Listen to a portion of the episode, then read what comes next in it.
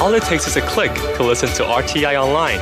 Get exercise for your finger and exercise for your mind at english.rti.org.tw. You're listening to Radio Taiwan International. Up ahead this hour, it's Ear to the Ground and Jukebox Republic. But first, we kick off the week with a new episode of Here in Taiwan.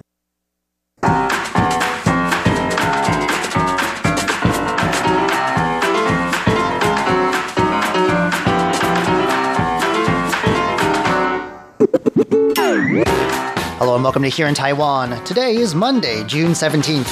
I am John Van Trieste, and joining me in the studio today, we've got Shirley Lin. Hello. And Leslie Liao. Hello. Up next, see one of Taiwan's most popular attractions as you've never seen it before. Then, Gangster to Mortician, one man's road to redemption and a new career. And a Taiwanese movie is set to stream on Netflix, so get ready to check it out. All that coming up next. Please stick around.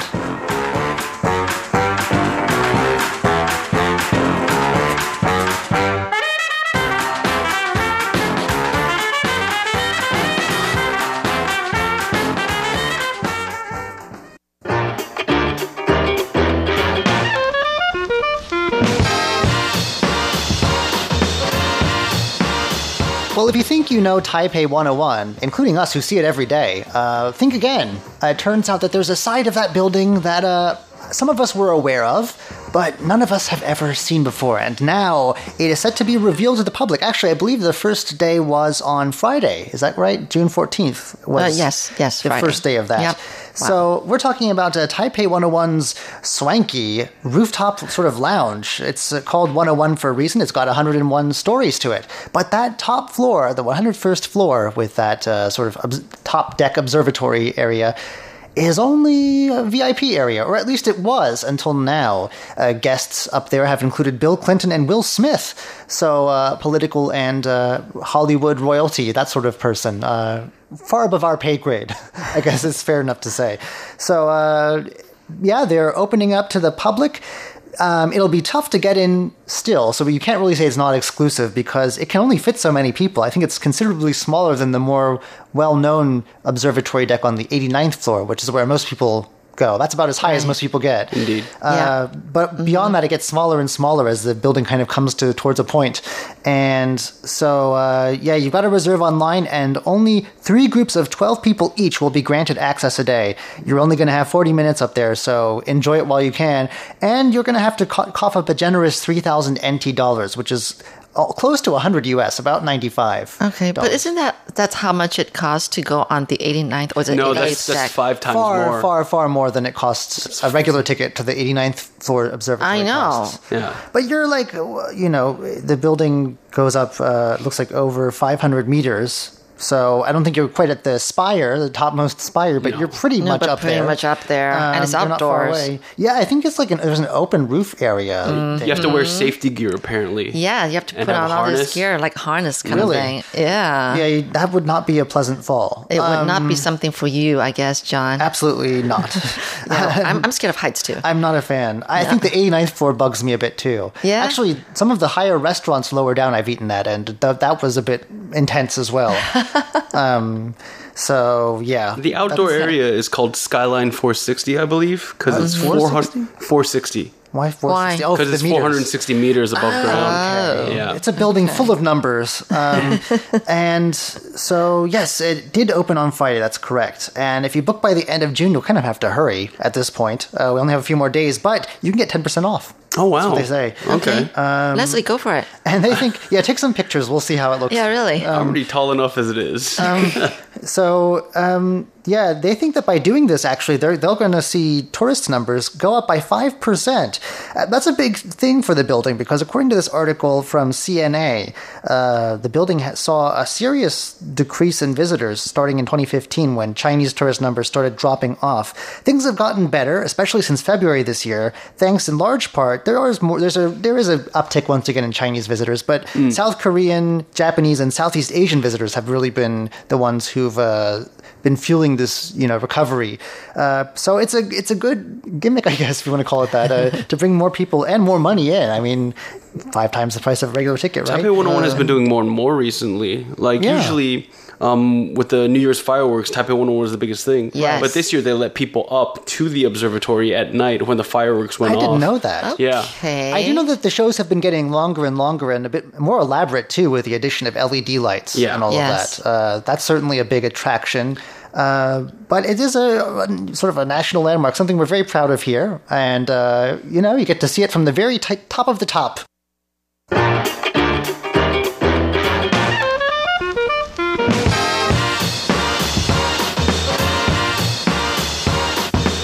Gangsters may know a thing or two about death, but uh, I think a leap from gangster to mortician is a big jump all the same. Uh, what is it that spawned, spawned this change, this life change? Well, it was his wife.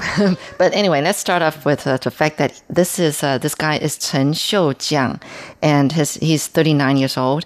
Um, ever since he was small, you know, because he grew up in a very complicated uh, family anyway, so he's been like in and out of jail a lot, and he was a gangster, and he did everything, bullying, all that kind of stuff, and um, and he was being bullied too. Anyway, but um, so the last time he got out of jail was at 30 years old, and uh, pretty much of his life is you know already passed. But um, at the encouragement of his wife, he, he decided to why not try it for a mortician's job, and it's been nine years now, and. Um, uh, he actually is the sort of the founder of a team, and or, or rather starter of the of a team, and basically um, the, the the part that he ha- does most is sewing up the different missing parts of these corpses. Yeah, sometimes, especially with accident victims and things like that, if Yes. you want to have a nice viewing, it takes some reconstructive work. Yeah, I didn't realize that, but I suppose, yeah.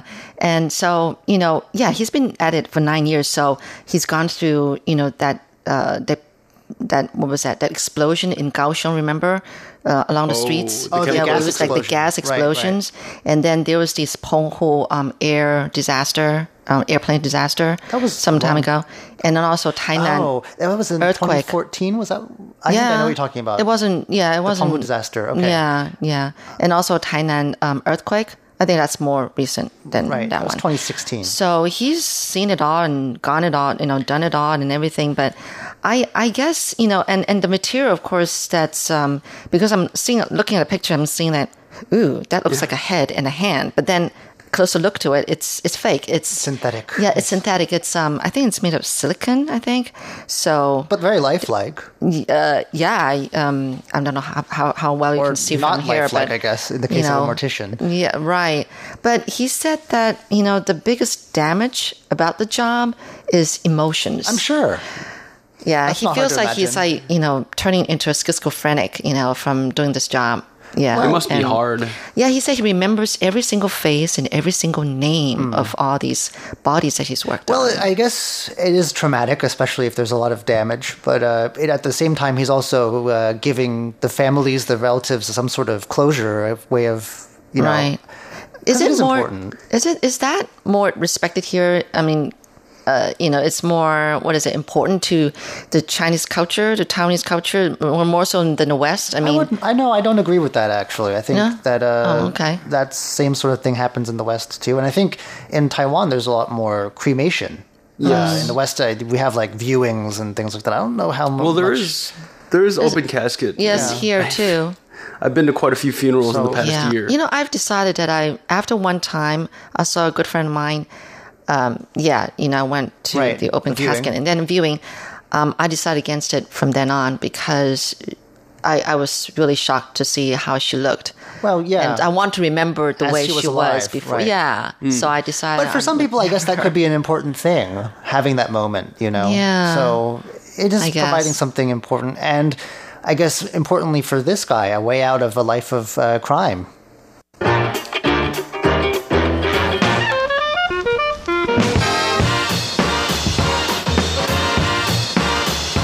Well, it's not every day uh, you see a Taiwanese show going onto Netflix. So there was, I believe, at least one in the past. Uh, Was it the one about the teen exorcist? I can't quite remember. But uh, this is an, another Taiwanese series that you can enjoy. You can binge. This is actually a film, um, and I the, the one that you were talking about before, the Teenage Exorcist, was it called? The Teenage Medium, I think. I keep forgetting its English name. that was on HBO. Oh, that was HBO. Yeah, yeah. okay. Okay. I'm But- getting my streaming services mixed up. There are no shortage of, of uh, Taiwanese shows on Netflix and Taiwanese film. Um, one beforehand was like A Tale of Taiwanese, Two Taiwanese Cities. And that was actually Oh, produced and filmed by Netflix itself. Oh. Yeah, yeah. Um, this one, however, is called Cities of Last Things. It's actually already been produced. Netflix just brought, bought the rights so they can stream it on their platform starting on July 11th. Yes, to say the name, it's called Cities of Last Things. It's a black drama. It's supposed to be reverse chronological, which means Oh, it okay. begins at the end and it moves slowly moves it to, uh, its way back. And apparently, it starts off um, hitting the ground running because it opens up with an images of a man um, flinging himself off of a building. And the whole story is about how he got to this place and, you know, the kind of choices and the life, the destinies that kind of drive us to these decisions. It explores that whole idea of living life. Anyway, this movie was directed by Malaysian born, New York educated Ho Wi Ding, and it first premiered at the Toronto uh, Film Festival in September of last year. And it was there it won the prize for Best Film in the experimental platform section.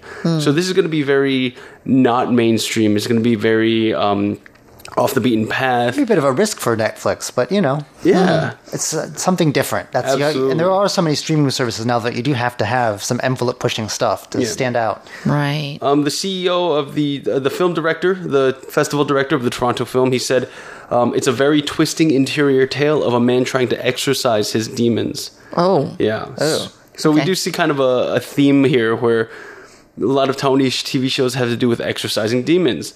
Um, it's going to star Taiwanese uh, actress Lulu Huang and rising Chinese actor and Golden Horse winner uh, Li Hong Li Hongxi. And the next one is seasoned Taiwanese actor Jack Gao or Gao Jie. And there's one French act, uh, one French actress. Her name is Louise Grinberg. The film was produced through Taiwan-based Ch- Changhe Films, but get this, it was also produced alongside um, Ivanhoe Pictures, which produced Crazy Rich Asians. Oh. Yeah. I see. Okay. I see. So this is kind of a semi big production here. Um, and the thing is, with the success of this movie, the director Ho Wi Ding says that he's working on another Tao- uh, film based in Taiwan, which is going to explore. Uh, the lively nightlife and love life of the Ximending area in Taipei. Wow. That's I it's lively is an interesting word for that area. Yeah. Yeah. Yeah. Oh, that's good. Yeah, so you guys can catch it if you guys have Netflix. Catch it on July 11th. I Netflix is the ultimate way I waste my time. Oh, good. Very good.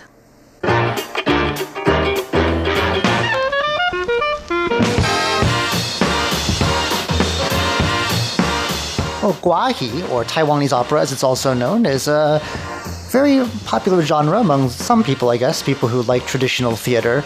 Uh, it's also become a second career for one high school teacher. Yes, this high school teacher has a very theatric name. It's, it's Bai Shuang Shuang.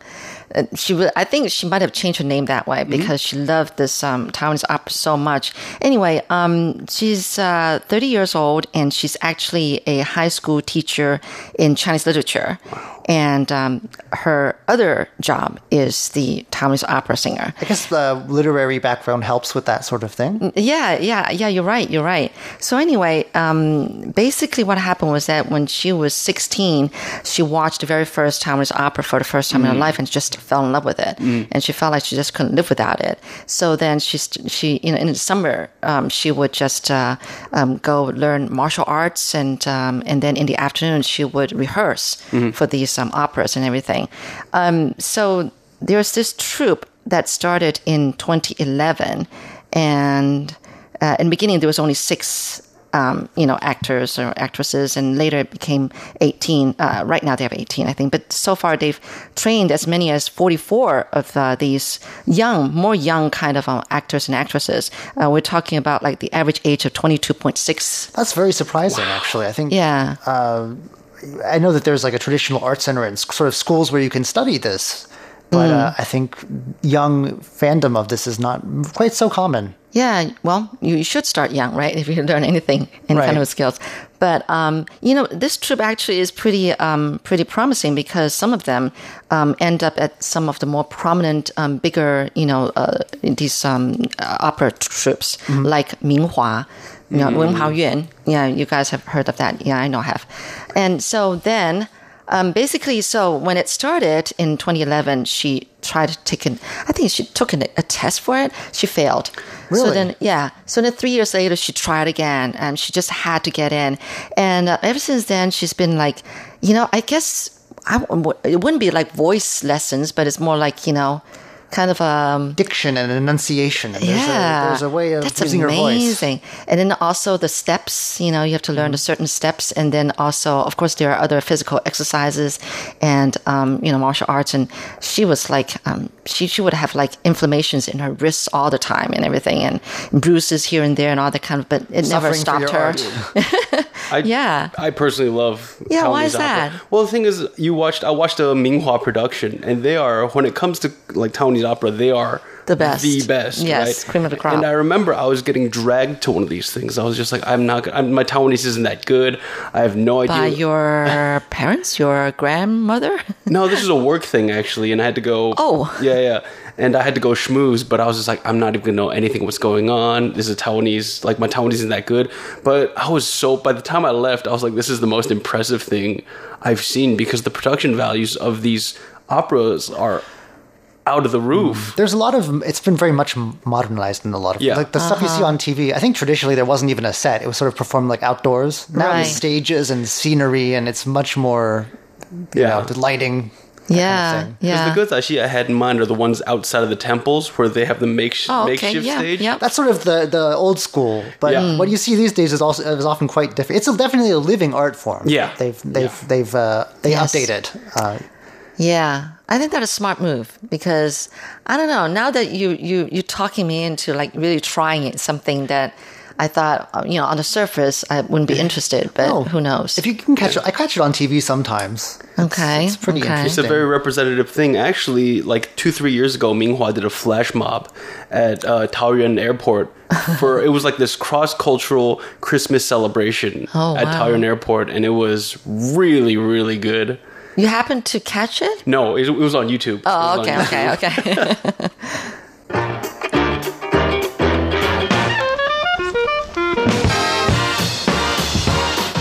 And before we go today, should claw machines be put allowed, I guess, near schools? It's a question that's being asked right now in Taiwan. The Right. claw machine craze shows no signs of dying down, does it? Nope, nope, nope. You know, um, it's funny because I remember I was talking to you about this, John. Is that um, there was a time when claw machines were really, really popular, and there were so many of them, and then for a period of time, they they were not seen anywhere. Hmm. But now, I mean, maybe for the last couple or two or three years, It's been about it a year made a or so. comeback, They're everywhere. They're like everywhere. and they're crazy. I think a lot of it has to do with rent being too high because a lot of them move into these sort of what used to be shops that Yes. went under. Yes. yeah, And yeah. they I think just you're fill right. them with a bunch of crane machines that you can get some plush toys or whatever. Right. And it's amazing. I mean, you know, people have been coming up with even more crazy ideas than just the original plushy, you know, um, dolls that you get. Unfortunately, some of them are a bit inappropriate, and so there's a question of whether they should be near schools or not. So that is why uh, claw machines in Taoyuan, at least, um, uh, claw machine arcades in Taoyuan, at least, are going to be barred from areas close to schools um, to take effect next year. And they only passed that regulation just uh, Thursday.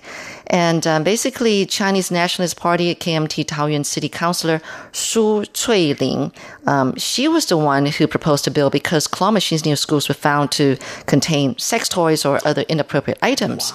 And so now they've decided, and after many you know, um, changes to the regulation and argument over it and saying that whether it should be 50 meters or 100 meters and, uh, you know, just back It's and forth. quibbling. It's really quibbling. it, it was just amazing. And so finally decided that it's going to be um, 100 meters barred within 100 meters of kindergartens, elementaries, junior high, and senior high schools, with the rules to take effect in six months. Okay. And so um, anybody who is found to, you know, violate that will be fined anywhere from 190 to 950 US dollars. But they would be given time to make improvements, apparently. Well, so, think yeah. uh, think of the children. yeah, really, really. All right, well, that does it for today's edition of Here in Taiwan. I'm John Van Trieste. I'm Shirley Lin. And I'm Leslie Liao. Don't go anywhere just yet. Coming up next, it's Ear to the Ground and Jukebox Republic.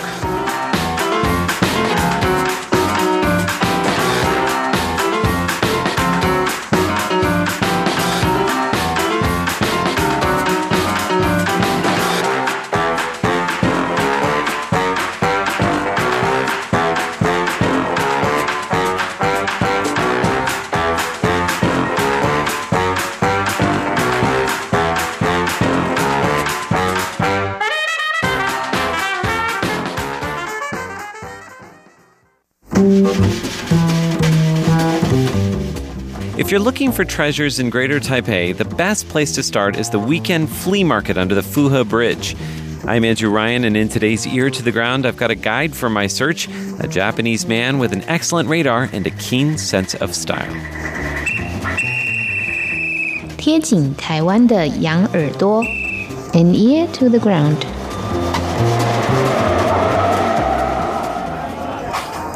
Almost as soon as we arrive at the open air market, my friend Koji san has found something at a tiny stall tucked under a tent.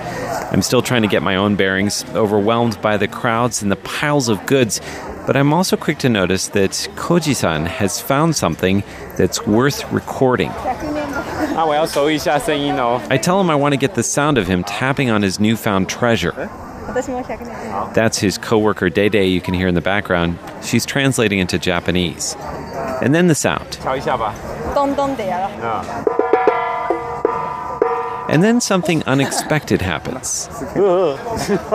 Somebody walks by with a snake around his neck. Another friend asks if it's real, but it was fake. I think he was selling toy rubber snakes. It was really lifelike, I say, trying to explain away my embarrassment. Day Day tells Koji san to tap on it once again so I can get a good recording of the sound.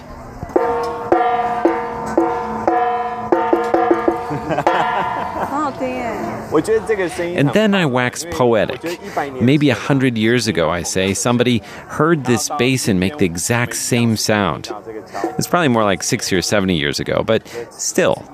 Now, if you hadn't guessed, the object that Koji san has found is an old wash basin. It's painted white and it has a pair of colorful ducks painted on the inside of the bowl. They're Mandarin ducks known as yuan yang.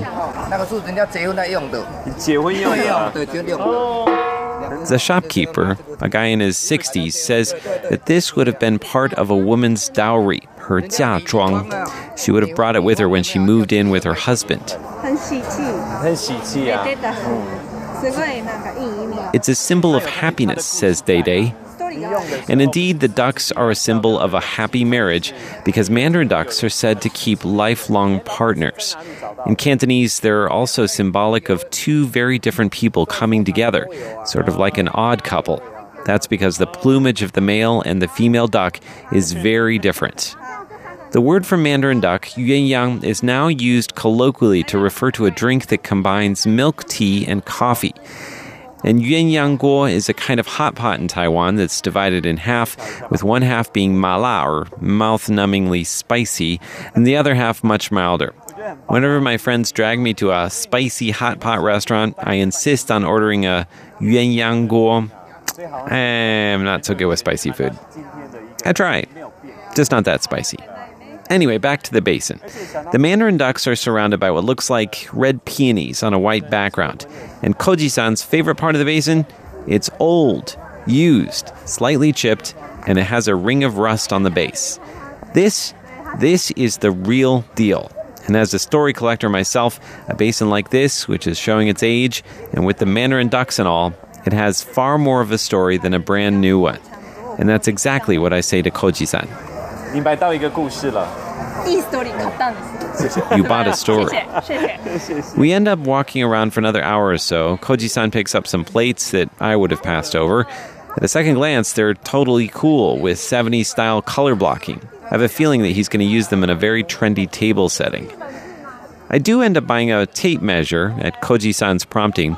It looks like a regular tape measure that you'd find at any hardware store anywhere in the world. But on closer inspection, you'll see that it's got feng shui elements written beneath the centimeter markings. It says things like danger or death at certain lengths and happiness or health at others. I would never have noticed that if he hadn't pointed it out. I guess that's the difference between Koji san and me. When it comes to treasure hunting, he's got an eye for things that the average person does not see. And I, well, I do my best to have an ear for things that people don't often hear.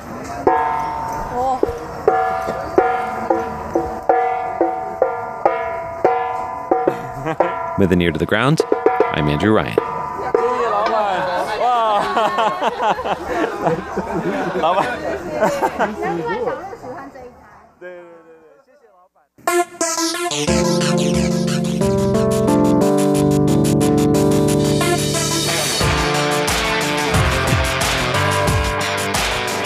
Hello there. You've just tuned into Jukebox Republic. I'm Shirley Lin. We're going to be talking about Ella Chen or uh, Chen Jiahua, who is one of the members of SHE, this really popular women's group, Threesome of Taiwan. Um, yeah, Ella was uh, one of her songs was on the top chart in sixth place for quite some weeks now, I think. And um, the song is "Do Qi Sui Le," and it's from a, uh, for a TV drama. But I'm not going to play that song. I'm going to play another one. This one is 有事吗? You've got a problem? Yeah, that's the name of the song. Let's have a listen. 想反抗什么？反论为什么？你边说讨厌不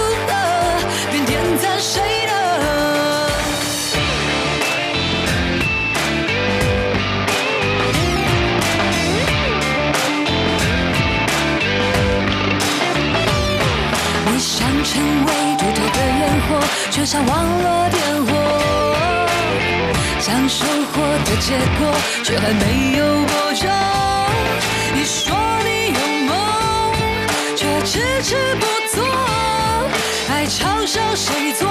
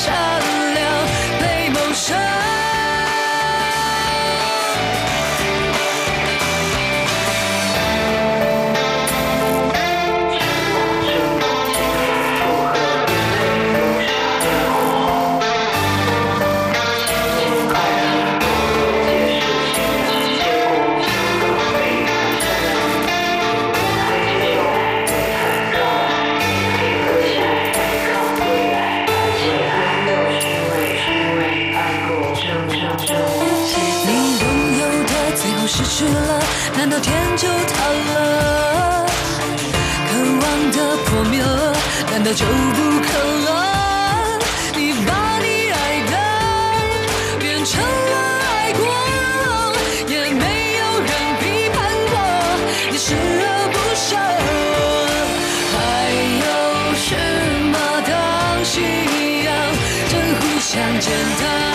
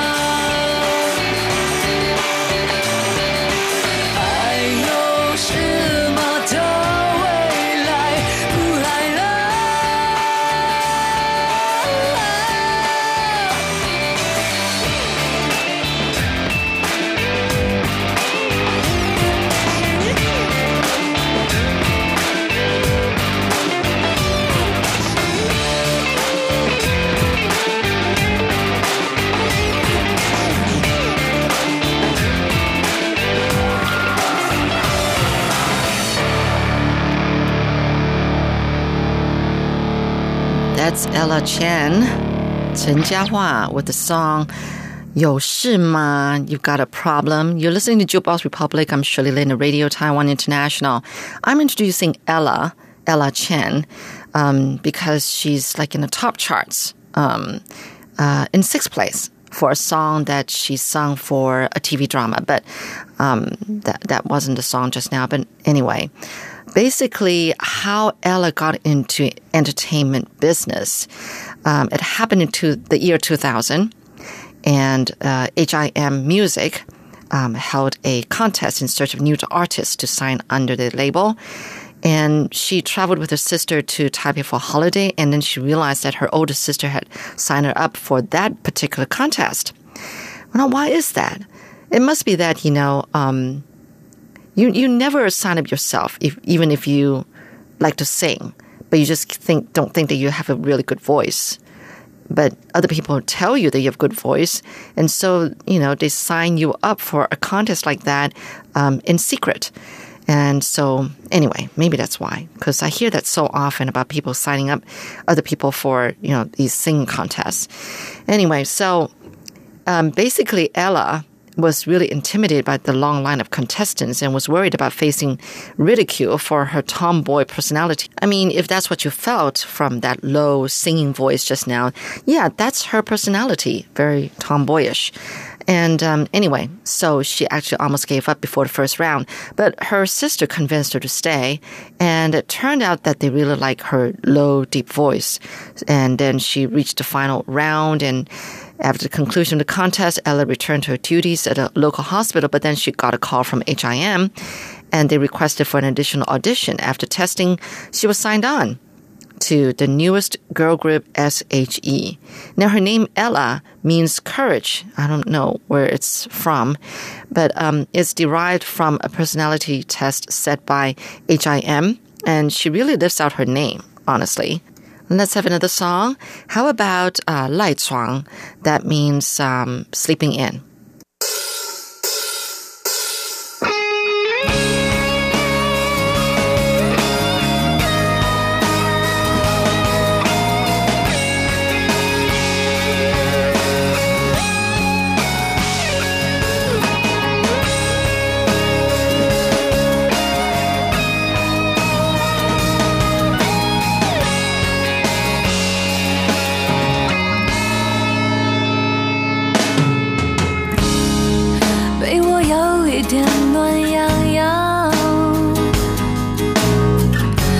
早晨的阳光，味道有一点香。耶我的天亮的比别人慢，舍不得离开太美丽的梦想。很多年前想飞上最远天堂，今天却想定居小小的床。我想要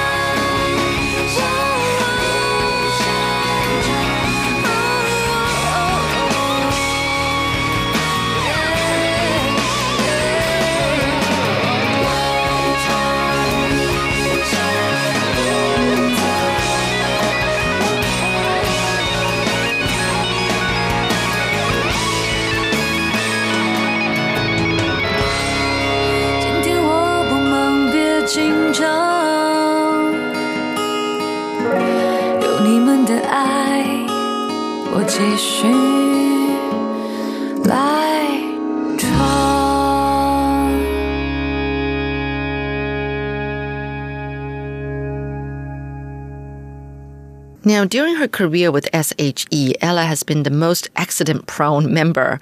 In 2003, she was sent to the hospital after jumping from a third story of a building and injuring her spine while filming a variety program. The other two refused to jump, and she was the only one that was daring. So, like I said, she really lives up to her name, Ella. Um, she returned to work three weeks later, though. And then in 2005, during a filming, Ella burned her ears and hair on a candle. In order to recover, she stayed away from filming for two days, during which she cut off approximately two centimeters of burnt hair on both sides of her head.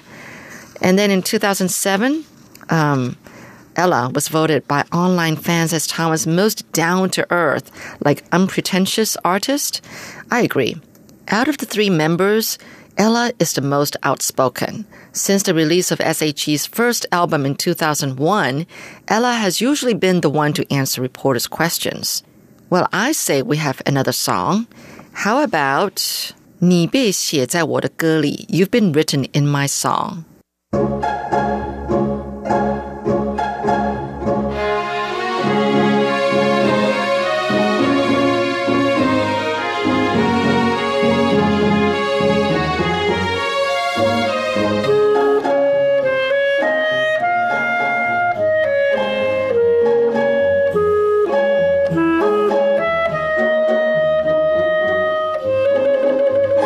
过的路是一阵魔术，把所有的好的、坏的变成我的，心里的苦，就算不记得，都化作这目光，吟唱成一首歌。而你像流进诗里的草草水声，敲进我心门，拥抱了所有的恨，滋养了干，相信我能是你的。仿佛还看见昨日那张悲伤的脸庞。快乐有时候竟然辣得像一记耳光。是你提醒我，别怕去幻想，向我内心躲避惯的渴望，仿佛能看见明穿脚印的走廊。忧伤有时候竟被你调味的像颗糖。是你抓紧我，往前去张望，望我内心夹岸群花盛放。我被写在你的眼睛里张扬。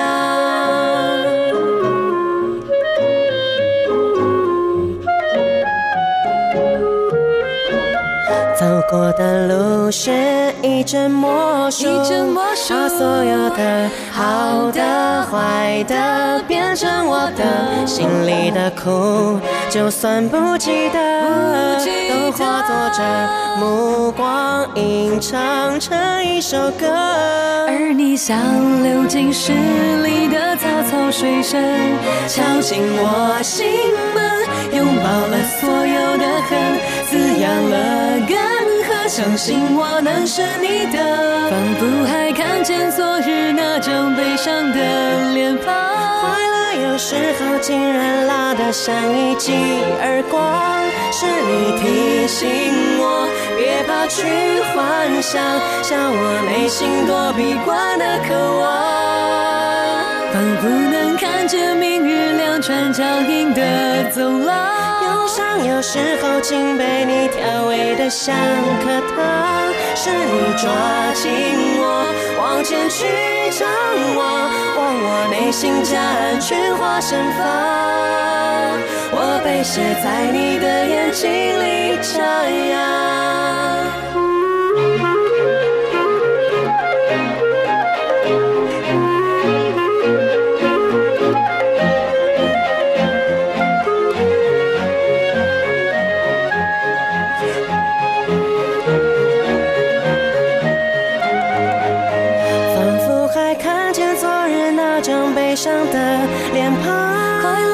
时候竟然辣得像一记耳光。是你提醒我，别怕去幻想，向我内心躲避惯的渴望，仿佛能看见明日两串脚印的走廊。忧伤有时候竟被你调味的像颗糖。是你抓紧我，往前去望，望我内心夹岸群花盛放。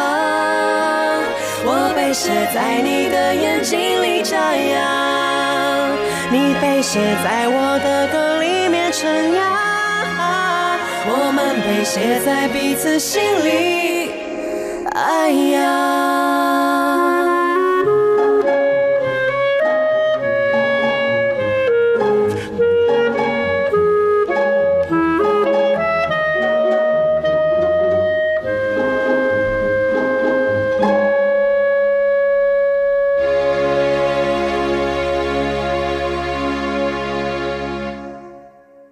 2003, Ella started acting and got really good reviews. In 2012, she started to venture into the big screen in her first full length film and was immediately followed by another equally successful movie, Bad Girls. Now, the theme song for Bad Girls was interpreted by Ella herself and became the carrier single of her first commercial mini album entitled To Be Ella slash I am Chen Jiahua, which topped the charts all over Asia.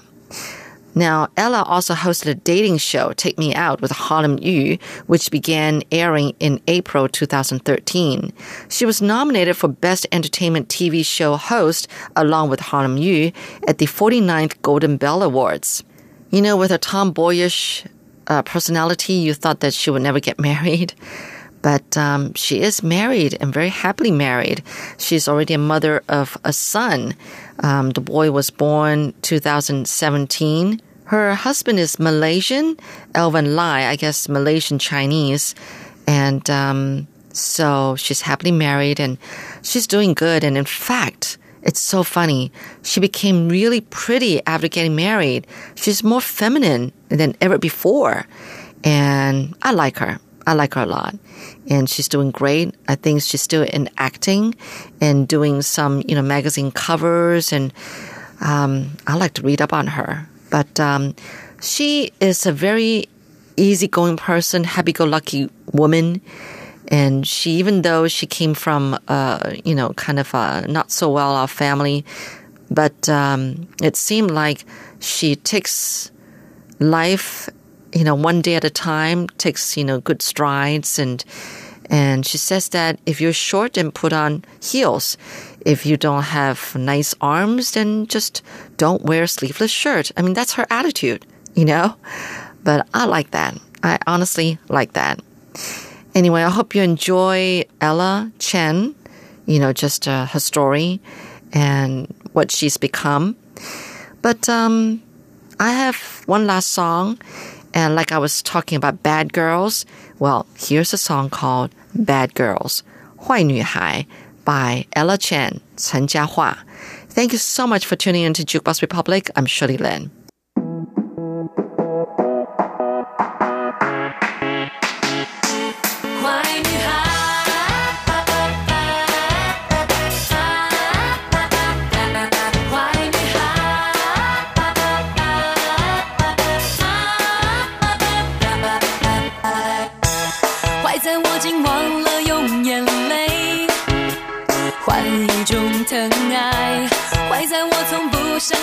Sha sha.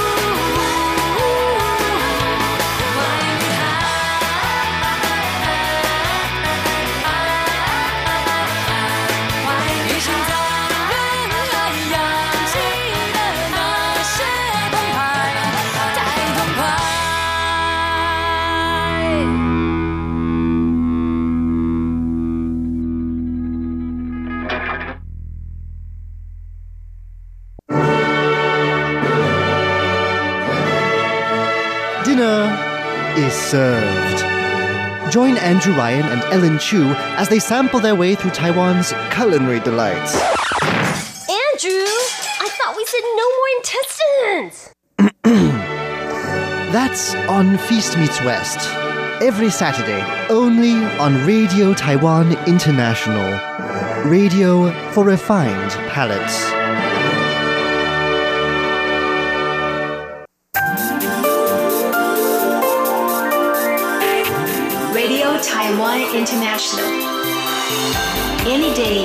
Anytime at english.rti.org.tw.